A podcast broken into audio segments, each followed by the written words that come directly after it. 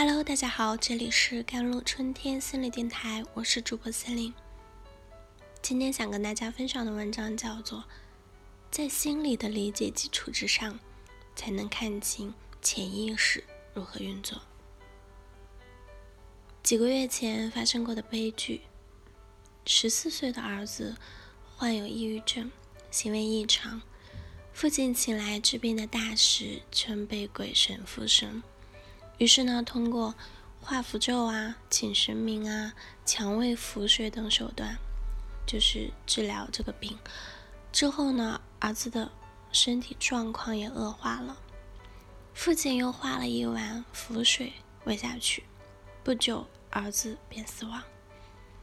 孩子的异常，象征意义上是父母内在的外化。那符水真正的要消灭的是父亲心里的欲望和禁忌。从心理学的角度看呢，各种迷信祛病系列大概都是这个套路。同时，对于这位父亲来说，有一个抑郁的孩子这件事情本身，可能让他产生自己和别人不一样的恐惧。他要消灭的也是这个不一样。在家庭当中。除去极端的状况，还存在一些相对普遍的成员之间的关系氛围，值得我们深思。比如，父母不能接受孩子表达忧郁和悲伤，也不太允许孩子过得于得意或者是开心。有个女孩告诉我啊，她去某个同学家里感到好尴尬，因为在这位同学的家里待着的时候，让她不得不把情感收着。过度活跃就显得刺眼。家人吃饭时不讲话，开心难过都不能谈论，没有情感和家里长里短的可以交流。我们能够想象一家人围坐在一起吃吃喝喝，随便聊天说说笑笑，这对有些人来说可能显得过于亲密，会激起内在融合的焦虑。同样。如果孩子向父母诉说在学校被同学欺负了很难过之类的事情，父母就很不耐烦，指责孩子太怂，不允许哭等等。父母如果要去和孩子一起去处理这些问题，就意味着需要和孩子的情感很靠近，他们很害怕这样去做。就像歌词里写的那样，因为爱着你的梦，梦着你的梦。悲伤着你的悲伤，家里的气氛过于凝重呢，空气里就弥漫着恐惧、被灭的、融合的焦虑。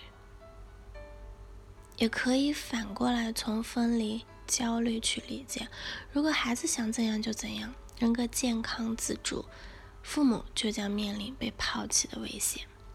有人问：为什么会害怕融合？大家开心在一起，享受有爱的关系不好吗？当然好，但也要知道，与渴望融合一样，渴望分离也是我们在关系中的本质需要。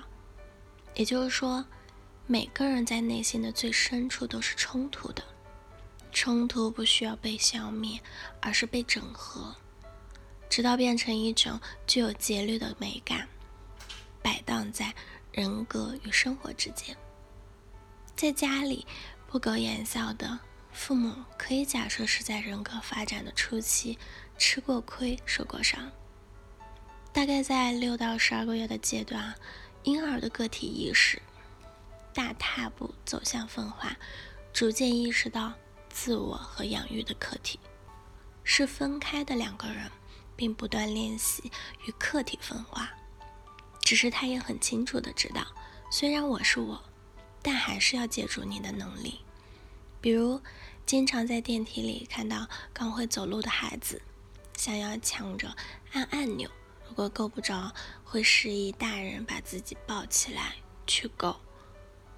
这时电梯里出现了一条大狗，孩子立刻扑到父母身上，紧紧依赖着不放。我需要的时候你帮我，我害怕的时候有你在，这样的过程重复多了。孩子长大后，就会在关系中收放自如，活得不拧巴，既不用担心太近啊，也不要害怕太远引起肢体的瓦解。糟糕的是，电梯按钮总是掌握在父母手里，或者太早训练孩子的独立性，不允许退回母亲的怀抱，都是加剧冲突的养育方式，并以不同的演绎内容将这些矛盾持续终生。在精神分析的视角下，每个人都是可以被理解的，包括那些被社会道德和法律审判的人。看过了人间疾苦和满目疮痍，只是那句“人啊，你到底是有病还是有罪”，常常想却耳旁。上学时，老师经常告诉我们，不要死背书，要在理解的基础上去背。